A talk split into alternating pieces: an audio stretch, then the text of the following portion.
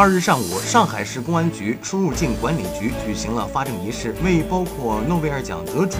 维特里希·库尔特·赫尔曼在内的六名外籍人才颁发了外国人永久居留身份证。据悉，此次新获得永久居留身份证的外籍人才，既有基础研究领域的科学家，也有应用研究领还有本市重点产业领域的企业家。二零一五年七月以来，上海市公安局先后出台了二十五项支持上海科创中心建设的出入境政策。二零一八年初，又推出了巨婴计划。这些外国人永久居留身份证新政的出台，极大便利了外籍人才在上海发展定居。